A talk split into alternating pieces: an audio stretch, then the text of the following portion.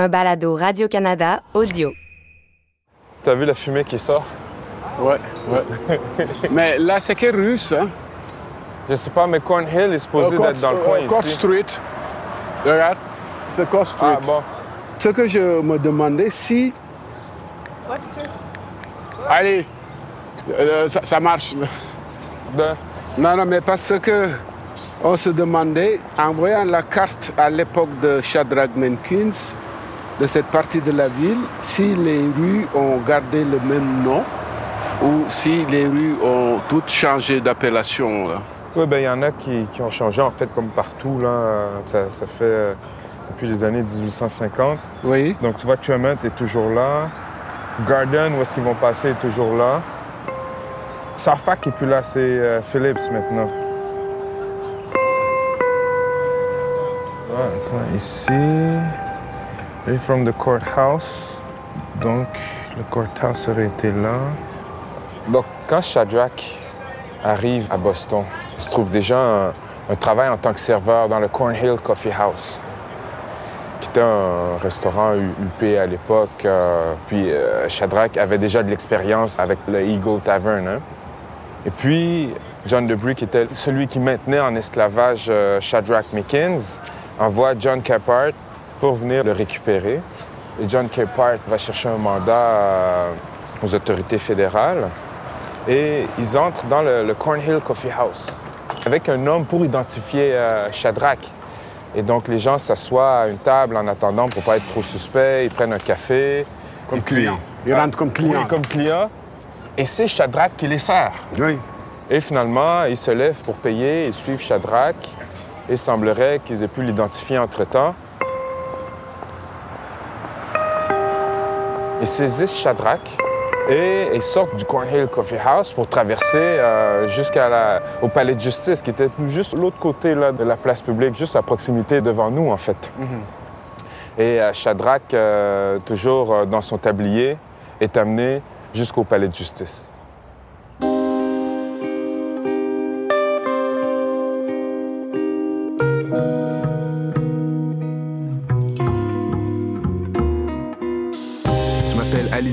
Alias Webster. Je suis artiste hip-hop et passionné d'histoire. Moi, c'est Cheikh Ndiaye, professeur de sciences politiques à la retraite et père de Webster. Vous écoutez Résistance, la vie de Shadrach Minkins. Né esclave aux États-Unis, mort en homme libre à Montréal. Épisode 6 Boston et la loi sur les esclaves fugitifs.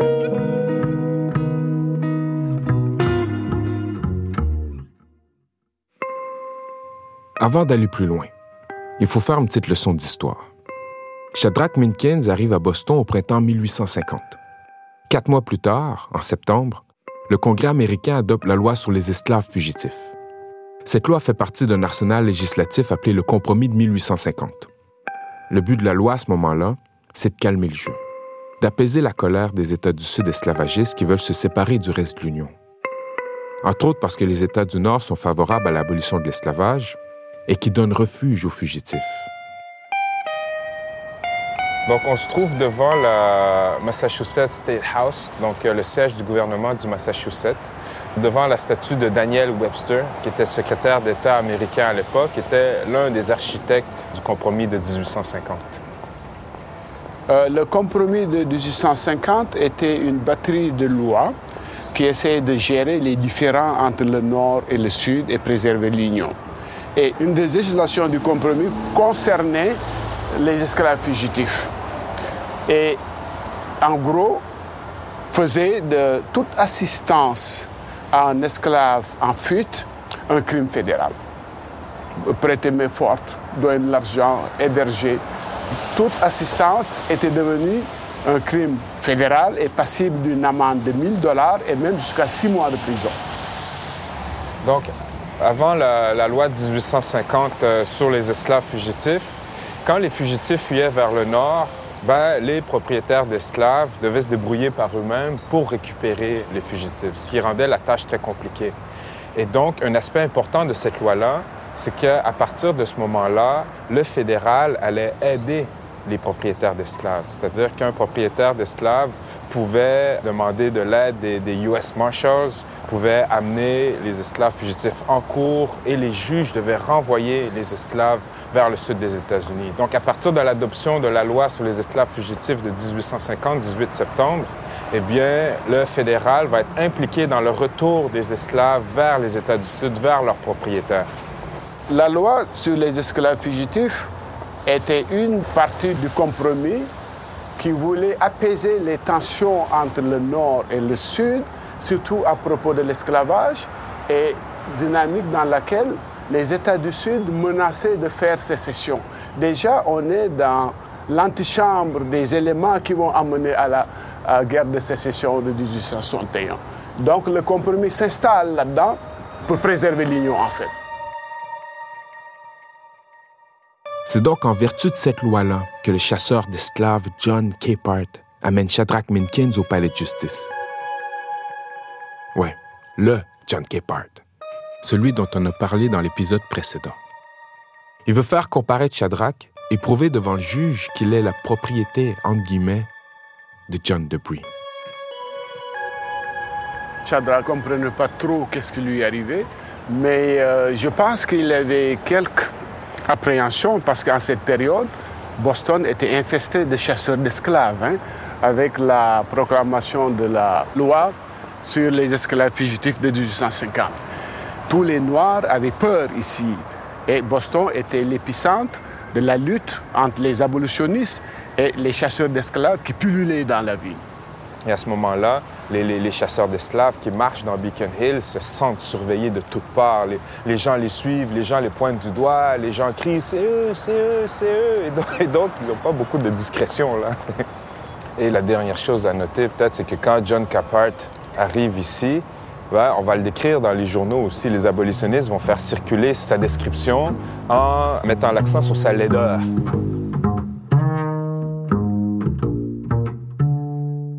Shadrach est probablement très inquiet. Il sait que la situation n'est pas à son avantage. Toutefois, la communauté noire de la ville est organisée et combative. Pour en savoir plus, on va au musée d'histoire afro-américaine de Boston. C'est un petit musée installé dans le African Meeting House, qui était un lieu de rassemblement important pour la communauté afro-bostonienne au 19e siècle. Il se trouve dans le quartier historique de Beacon Hill.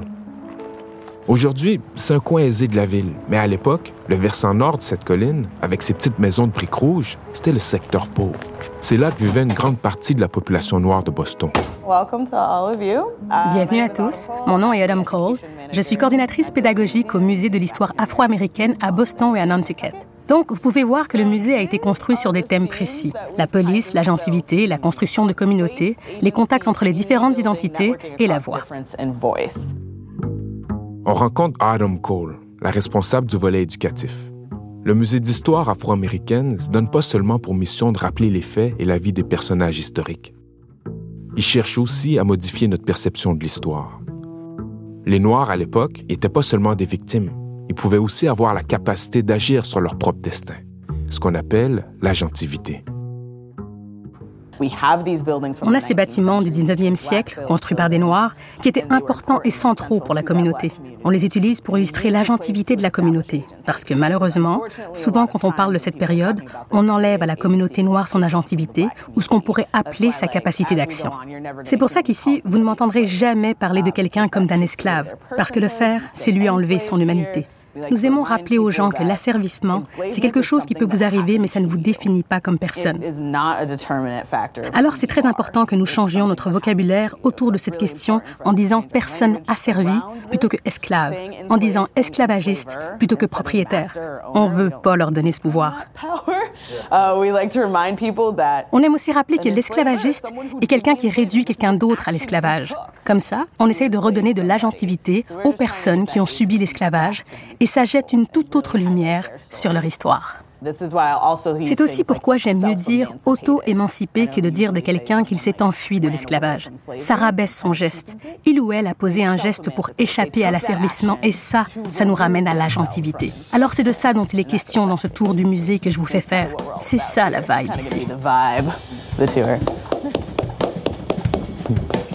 Ça, c'est moi qui applaudis. c'est exactement mon genre de vibe. Elle est magnifique.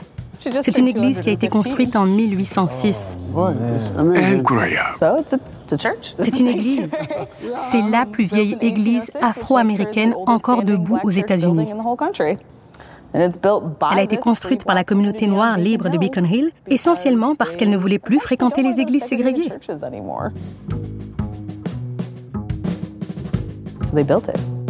Donc, ils ont construit la African Meeting House. Sa fonction première était d'être une église baptiste, pour faire des choses comme des mariages, des baptêmes, vous voyez le genre. Mais ils disaient aussi que c'était une maison de rencontre, principalement parce qu'ils avaient construit une école au sous-sol. C'était aussi l'endroit où on venait débattre de sujets qui touchaient la communauté. Est-ce qu'on devrait ouvrir nos écoles aux Blancs? Est-ce qu'on devrait mettre fin à l'esclavage par des moyens politiques ou non? C'est le genre de débat houleux qu'il y avait dans cet endroit. Le quartier de Beacon Hill, du moins son versant nord, c'est une communauté abolitionniste composée de personnes anciennement asservies et d'autres qui sont nées libres. C'est comme une petite ville dans la ville, avec des services donnés aux Noirs par des Noirs. Il y a des barbiers, des restaurateurs, des avocats, des médecins. Ça devient un endroit pour des foires abolitionnistes où les membres de la communauté fabriquent des objets pour les vendre au profit du comité de vigilance. On peut aussi assister à des réunions de la Société anti-esclavage de Nouvelle-Angleterre, des abolitionnistes importants. Ici, des choses se passent. Ça devient le cœur de la communauté noire libre. En faisant le tour du musée avec Autumn, on croise des personnages tous plus fascinants les uns que les autres. D'abord, il y a Phyllis Whitley. C'est la première afro-américaine à publier de la poésie et la deuxième femme dans tout le pays à le faire. Et en plus de ça, d'origine sénégalaise. Phyllis Whitley était sénégalaise. Hein? Oui, Nous sommes sénégalais. et elle a été gardée en esclavage par la famille Whitley. Est-ce que c'est son vrai nom ou c'était son nom d'esclave? En fait, elle a reçu le nom du bateau qui l'a amenée aux États-Unis. C'est comme un rappel constant. Elle a été amenée ici sur le Phyllis, donc la famille Whitley l'a appelée Phyllis. Phyllis Whitley, donc. Elle a quand même été capable de publier un livre et d'écrire des poèmes. Il y a aussi Frederick Douglass, un ancien esclave qui s'est auto-émancipé pour ensuite devenir abolitionniste et homme politique. Après sa fuite, et malgré le fait qu'il était analphabète longtemps, il finit par devenir écrivain et publier ses mémoires. L'éducation des Afro-Américains va d'ailleurs devenir un des axes importants de sa lutte. C'est un grand orateur qui va souvent donner des discours passionnés ici au African Meeting House. Et puis, il y a aussi William Lloyd Garrison, abolitionniste blanc et éditeur du journal The Liberator. Quand on s'intéresse au mouvement abolitionniste, on découvre des gens comme Louis Hayden, que vous connaissez sûrement si vous travaillez sur le cas de Shadrach Minkins. C'est une des lumières de ma vie. Louis Hayden, jugé et acquitté pour meurtre deux fois. Oh, qu'on l'aime, Louis Hayden. C'est un homme qui s'était affranchi après être né en esclavage au Kentucky. Là-bas, il avait une femme, deux fils. Un jour, un de ses fils meurt, puis sa femme et son autre fils sont vendus en esclavage loin de lui. Il n'a jamais su ce qui leur était arrivé. Et il écrira plus tard, Lorsque je pense à mes fils, je préfère penser à celui qui est sous terre, parce qu'au moins, je sais où il est et je sais ce qui lui est arrivé. Louis Hayden va se remarier et s'enfuir au Canada avec sa nouvelle femme. Mais ensemble, ils décident finalement de revenir aux États-Unis pour combattre l'esclavage. C'est là qu'ils s'installent à Beacon Hill. Lui et sa femme reviennent à Boston parce qu'ils se disent qu'ils vont faire une plus grande différence ici. Il ouvre une friperie, devient un pilier de la communauté, devient membre du comité de vigilance de Boston. Aujourd'hui, on le voit un peu comme un des soutiens financiers du chemin de fer clandestin. Sa propre maison est une station. Sa femme Harriet tient aussi une pension à l'extérieur de la maison qui accueille des jeunes noirs venus travailler en ville. Pour décourager les curieux et les intrus, il y a toujours deux barils de poudre placés devant sa porte et plusieurs fusils alignés derrière sa fenêtre. Tout le monde peut comprendre ce que ça veut dire. Vous ne prendrez personne ici. On peut voir son Porsche quand on se promène. Louis Hayden, pilier de cette communauté et acteur de premier plan du cas Shadrach Minkins. On l'a déjà dit dans un autre épisode, mais qu'elles soient libres ou fugitives, toutes les personnes afrodescendantes sont susceptibles d'être amenées ou ramenées en esclavage à cette époque-là. Avec la loi sur les esclaves fugitifs, Ce danger existe donc même à Boston, dans un État abolitionniste comme le Massachusetts. Comme le rappelle Adam, personne ne peut rester neutre dans ce contexte-là. Peu importe si vous êtes né libre ou en esclavage, que vous soyez émancipé ou non, vous étiez toujours en procès. Vous pouviez être amené vers le tribunal à tout moment et passer à travers ce processus. Vous connaissez le livre 12 Years a Slave Ce sont des choses qui arrivaient vraiment. Tout ça, ça forçait les gens qui n'avaient pas eu besoin d'y penser à prendre position. Est-ce que je suis un abolitionniste parce que je n'ai pas arrêté cet homme? Est-ce que ma vision du monde vient de complètement changer à cause de ça? À Boston, c'est une grosse, grosse question. Même si les abolitionnistes blancs participaient à la lutte, les abolitionnistes noirs les trouvaient parfois trop timorés. Ils n'étaient pas aussi radicaux parce que leur vie n'était pas autant en jeu. C'est différent. Mais je ne voudrais jamais discréditer quelqu'un comme Garrison, parce qu'il a presque sacrifié sa vie pour ça. Il a failli se faire assassiner, s'est presque fait incendier son imprimerie et s'est fait attaquer physiquement à plusieurs reprises mais il a quand même continué à publier. Mais c'est un état d'esprit différent. Et il faut savoir qu'il y a plusieurs courants abolitionnistes. C'est quelque chose sur lequel on pourrait faire une conférence au complet. Par exemple, on pourrait parler d'abolitionnistes comme ceux de la Société américaine de colonisation, qui voulaient mettre fin à l'esclavage, mais qui croyaient que les Noirs ne devraient plus vivre aux États-Unis. Des abolitionnistes, mais des racistes. C'est ça. Il y a plusieurs types d'abolitionnisme. Tout le monde croit à la fin de l'esclavage, mais qu'est-ce qui se passe après? La construction de l'Église est le fruit d'un effort collectif de la communauté. Et tous les ouvriers ont fait le travail gratuitement. C'est aussi un lieu qui a vu passer de grands personnages de l'histoire. Le plus incroyable, ce sont les planchers parce qu'ils sont d'origine. Ce sont les mêmes planchers que ceux sur lesquels marchaient Frederick Douglass et Lewis Hayden. On peut littéralement marcher dans leurs pas ce qui est juste fou et génial et incroyable. Si ces planchers pouvaient parler maintenant, qu'est-ce qu'ils diraient? Ils sont là depuis toujours. C'est incroyable. Est-ce qu'on peut monter au pupitre? Absolument. C'est une reproduction, mais c'est toujours ça. Il est à la même position que l'original et il ressemble beaucoup à l'original. Et combien de personnes pouvaient s'asseoir ici? Ah, Alors, aujourd'hui, notre protocole d'incendie nous interdit d'avoir plus que 180 à 200 personnes dans l'enceinte du balcon. Mais bien sûr, il n'y avait pas de protocole d'incendie à cette époque. Donc les jours où il y avait du monde, par exemple quand Frédéric Douglas venait parler, il devait y avoir environ 2000 personnes. C'est tellement intéressant. Merci pour tout. Merci à vous d'être venus. Une histoire qui finit bien comme celle de Shadrach, on en aurait besoin de plus. En plus de s'échapper, ils l'ont fait de manière tellement spectaculaire. Prendre d'assaut un tribunal, mettre Shadrach dans une carriole et les voilà partis. Exactement. Déjouer les pronostics. Agentivité, agentivité. Oui, c'est le plus important. À tout le moins si vous faites une visite guidée avec moi. Tu parles d'une visite avec une guide tellement extraordinaire. C'est son savoir-faire, sa passion, sa manière de rendre l'histoire vivante. Je pense que le détour par le musée en valait la peine. On comprend mieux maintenant dans quel genre de communauté radicale Shadrach est arrivé. Mais revenons à son arrestation et à sa comparution devant la Cour de justice de Boston. John Capehart euh, et ses acolytes euh, saisissent euh, Shadrach McKenzie au Cornhill Coffee House. Le Cornhill Coffee House était situé à Court Square. C'est juste en face du palais de justice. Donc ici, on peut s'imaginer qui traverse l'espace devant nous et on amène euh, Shadrach McKenzie dans le palais de justice. Mais à l'époque, puisque justement c'est un, un, moment de vigilance accrue, la nouvelle se répand rapidement au sein de la communauté noire de Beacon Hill. Et donc, en environ une trentaine de minutes, il y a au moins 100, 200 personnes qui se rassemblent ici devant nous sur le Court Square. Et puis les gens entrent dans les couloirs et il y a, beaucoup de chahuts, les gens crient, euh, certains disent qu'on voit des armes passer aussi. Et puis Shadrach, lui, toujours avec son tablier de serveur, est dans le box des accusés et on veut le, juger pour le ramener dans le sud des États-Unis, en Virginie, à Norfolk, chez John Debris, celui qui prétendait le posséder. Et donc, il y a des avocats qui veulent plaider la cause de Shadrach. Le procès est ajourné pour trois jours, mais entre-temps, la foule augmente. Et les gens sont dans le couloir et à chaque fois que la porte ouvre pour laisser passer quelqu'un, on voit plusieurs mains qui pour essayer de saisir la, la porte et entrer.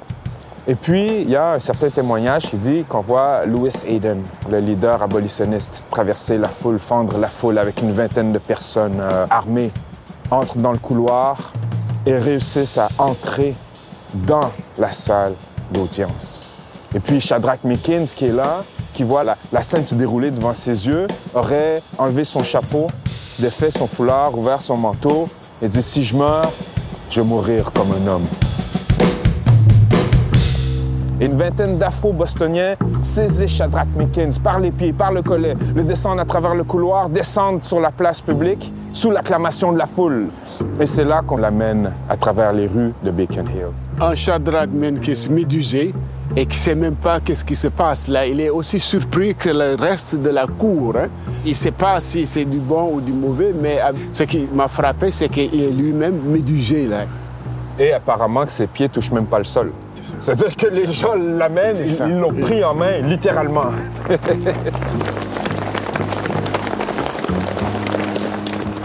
Bon, maintenant, grâce au, au témoignage de l'époque puis au livre de Gary Collison, on sait par où ils sont passés. On a même la carte. Donc, on va se lancer sur les traces de cette euh, exfiltration, de cette euh, opération de sauvetage. J'ai l'impression qu'on marche au pas qu'eux marchaient, à cette vitesse-là, au moins. Et puis même les gens se disent, est-ce que les poursuivants avaient autant à cœur de les rattraper là? C'est c'est que Collisson, du moins ça qu'il dit là, les gens étaient à quelques blocs, ils voyaient la foule, mais est-ce qu'il y a vraiment une volonté réelle de les agripper là? Effectivement, parce que finalement, l'abolitionnisme, c'était un enjeu qui concernait euh, tout le monde. Et je pense que tout le monde avait une opinion par rapport à ça. Et des gens qui travaillaient à la cour, bien sûr qu'il y en avait qui étaient pro-abolitionnistes. Et il est possible que, justement, ils les aient juste suivis Oui. de loin, sans ça. nécessairement mettre plus d'efforts euh, dans la traque. Parce qu'on s'imagine en ce moment comme une foule de gens qui s'en vont, qui marchent euh, rapidement. Et d'ailleurs, après tout cet épisode-là, il y a des gens qui vont être arrêtés, qu'on va juger. Et on va appeler un témoin qui aurait vu tous ces gens passer. Puis disent, on lui dit, mais est-ce que euh, vous avez reconnu Shadrach Mickens? Il dit, oui. Il dit, mais pourquoi vous ne l'avez pas arrêté? Il semblait en urgence et j'ai pris pour habitude de jamais arrêter les gens quand ils marchent rapidement, quand ils sont en urgence. Il faut préciser que dans la loi sur les esclaves fugitifs de 1850, était passible d'amende toute personne qui ne collaborait pas pour arrêter les fugitifs. Et parlant de l'exfiltration de Shadrach, un témoin disait que de loin, on avait plus l'impression d'une parade que d'une arrestation.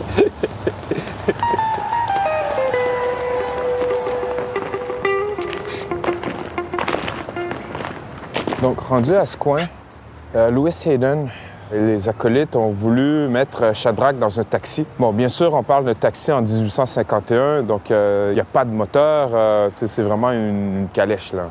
En fait, ils ont arrêté un taxi, on sont entrés dans un taxi, mais la foule qui les suivait euh, sont mis à taper sur le capot, comme pars, pars, puis d'autres montent sur la roue, donc c'est un peu, un peu chaotique. Et le taxi, qui s'attendait à rien de tout ça, il est resté là, il bougeait pas. Et donc, finalement, ils sont ressortis pour remarcher le long de Phillip Street, à l'époque South Park. Là, on est devant le 66 de la rue Philippe, anciennement South Park. Et au 66, nous sommes devant la maison de Louis Hayden, qui aurait vécu 1811-1889.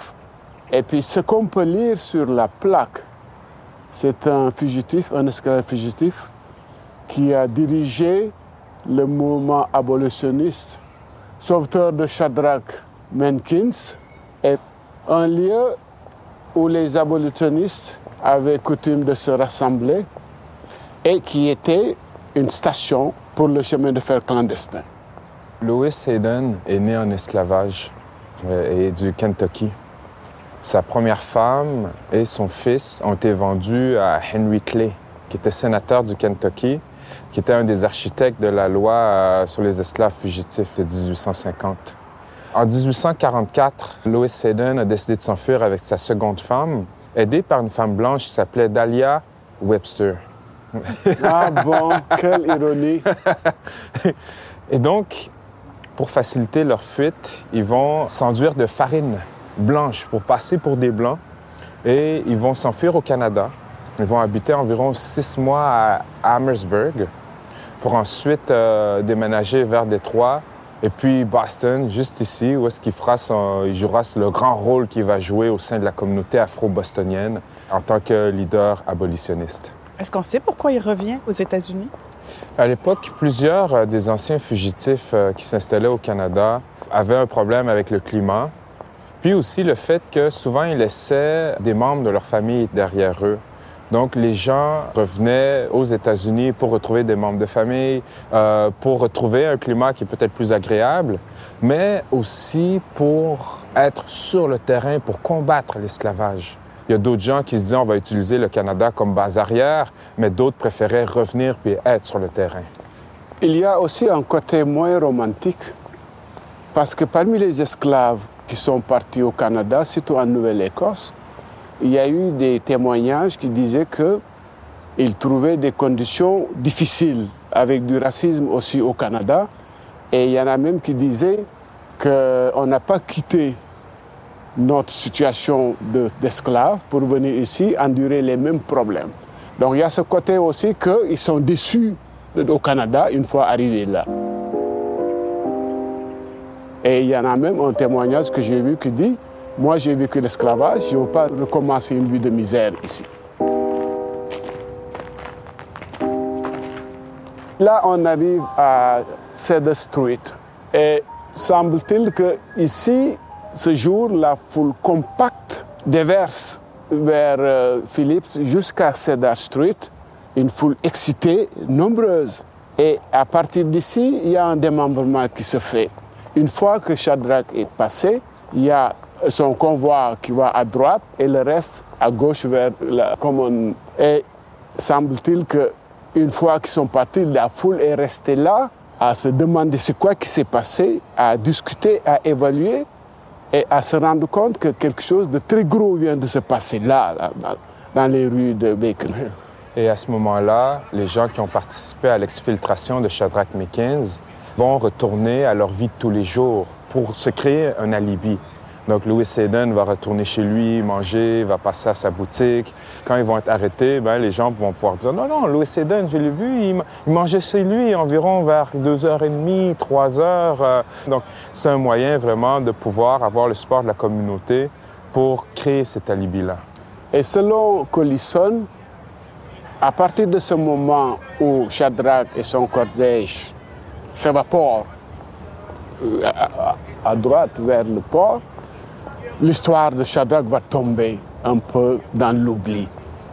Et donc, à partir de ce moment, on perd la trace de Shadrach Mickens, mais finalement, on saura par la suite qu'il va être hébergé chez une dame qui habitait à proximité, vraiment dans le coin ici, qui s'appelait Elizabeth Riley, qui était une, une veuve afro-bostonienne. On se trouve au coin de Cedar Street et de la rue River, qui à l'époque s'appelait la rue May.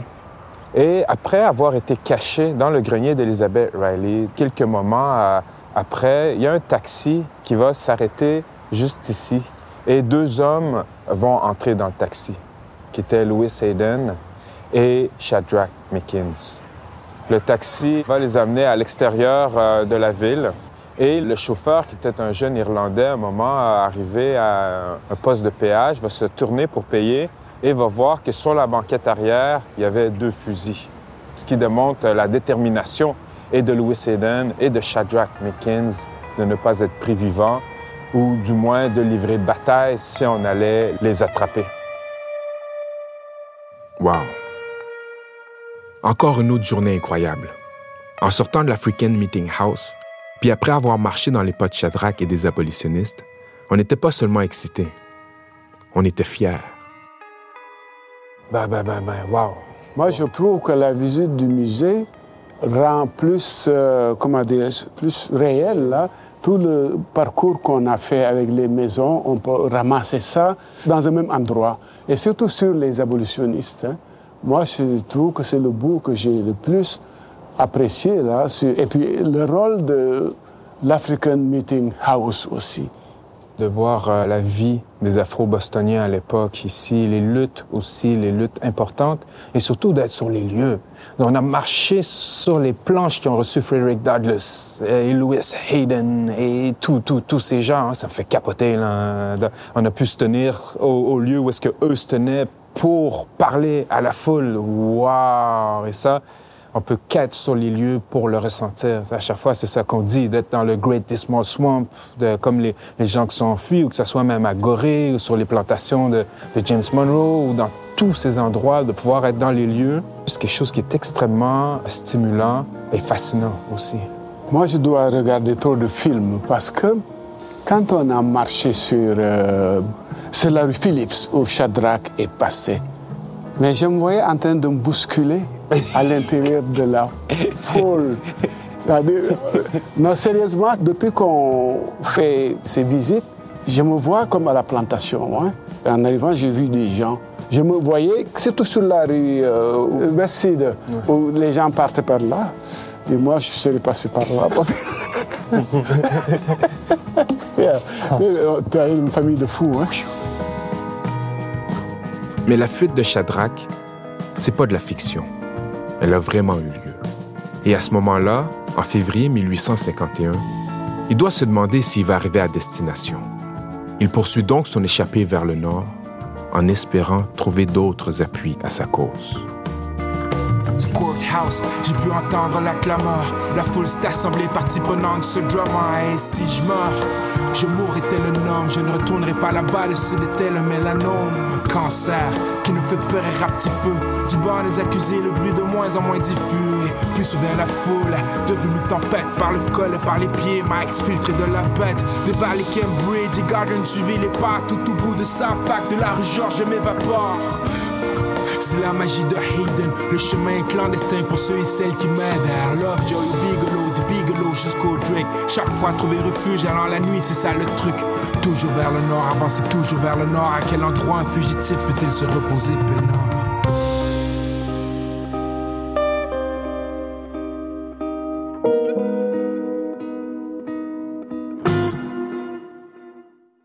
Écoutez les meilleurs balados sur l'application Radio-Canada Audio.